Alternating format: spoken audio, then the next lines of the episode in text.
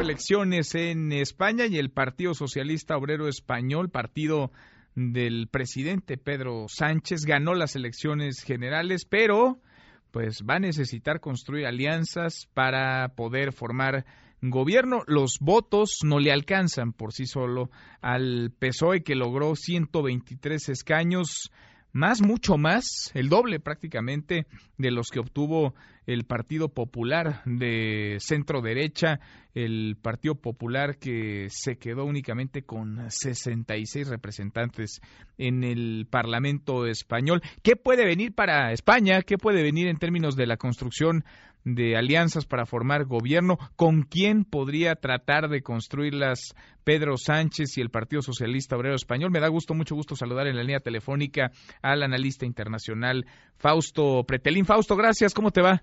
Hola Manuel, gusto saludarte. Buenas tardes. Gracias. Igualmente, ¿cómo ves de entrada la elección española? Mira, yo yo diría, así como escribió eh, Pedro J. Ramírez, que fue director del periódico El Mundo durante muchos años, que los españoles le tuvieron miedo más a la ultraderecha que a los nacionalistas, y me refiero a los catalanes y a los vascos. En ese sentido, creo que por eso, ¿no? La enorme participación de, los españoles ayer en las en, las eh, en las urnas, en las calles, participando, votando, contra un partido que, si bien es cierto, no provocó un terremoto, sí, sí provocó mucho movimiento anterior a las elecciones del día de ayer, mucho movimiento en la derecha, Manuel. Mira, yo creo que estratégicamente el Partido Popular, el PP, que durante muchos años gobernó José María Aznar, cometió el grave error de apropiarse eh, del, discurso de, ultraderecha, del miedo eh, a los catalanes, a los vascos, eh, y ese fue un gran error estratégico, por eso lo aprovechó muy bien eh, Pedro Sánchez del Partido Socialista Obrero Español. Ahora, en ese sentido es una buena noticia, ¿no? Para España y para el mundo, vaya, que los extremos o que los extremistas no estén avanzando, no estén ganando territorio. Sí, quizás sí y no, Manuel, porque en realidad hay que ver que el, que el partido Vox tiene 24 escaños, es decir, no tenía ninguno en el 2016, ahora sí tiene 24.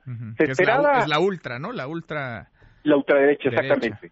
Se esperaba que iba a tener 15%, que un, un gran resultado hubiera sido, no lo obtuvo, pero su propia aparición hay que tenerla en cuenta y no hay que subestimarla, me parece.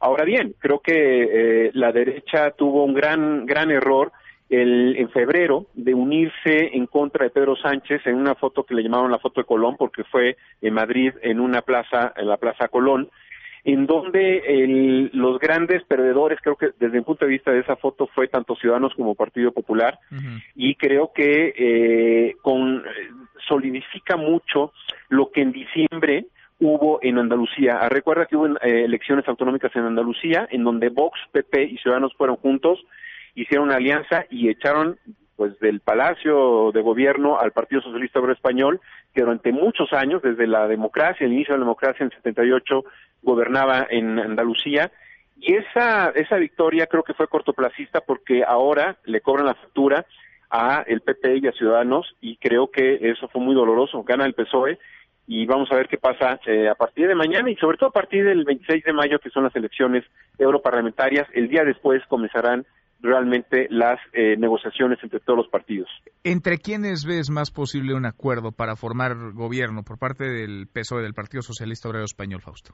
Mira, por lo que ha sucedido en la campaña, el partido de Unidas Podemos eh, es, ha corrido del extremo izquierdo al, al centro izquierda, es decir, prácticamente ha sido muy moderado, al menos en la campaña, sabiendo que puede hacer una alianza con el Partido Socialista Obrero Español. Podemos, hay que recordar que surgió en el 2009, después de la gran crisis eh, hipotecaria de Estados Unidos y en España en particular, eh, y tenía un discurso mucho más radical que el PSOE. Ahora es mucho más moderado, es un partido, eh, si tú revisas la semana pasada en los dos debates que hubo, Pablo Iglesias, su líder, fue increíblemente muy, muy, muy cuidadoso, eh, muy cuidadoso y muy cercano con Pedro Sánchez, tratando de hacer mancuerna. Esa va a ser la alianza natural, no va a ser la alianza eh, PSOE-Ciudadanos que intentaron hacerla hace tres años y fracasó. Ciudadanos, eh, con su crecimiento en Madrid, con su crecimiento en España, va a tratar de quitar la estafeta de la primera eh, oposición a el Partido Popular. Ahora, ¿les alcanzan ya con Podemos, les alcanzan los votos, los escaños al PSOE? Mira, eh, juntos harían 165 escaños, necesitan 176. Mm. Eh, hay que recordar a los radioescuchas televidentes que en España hay dos votaciones en el Congreso para eh, pues eh, consolidar a un presidente. La primera votación tiene que ser por mayoría absoluta y la segunda votación por mayoría mínima, natural. eh, y en ese sentido, yo creo que el Partido de Izquierda Republicana de Cataluña, que es un partido independentista, no votaría igual o en la misma tendencia que el Partido Popular y Ciudadanos, que son sus grandes enemigos. Con una abstención le bastaría prácticamente al PSOE para lograr la mayoría absoluta.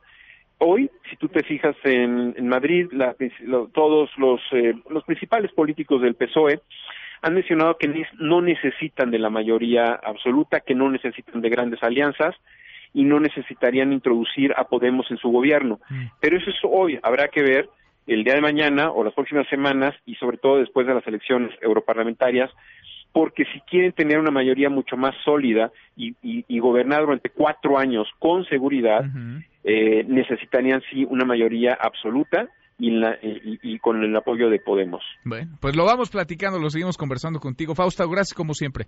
A ti, Manuel, un abrazo. Otra vuelta, muchas gracias, muy buenas tardes. Mesa para todos.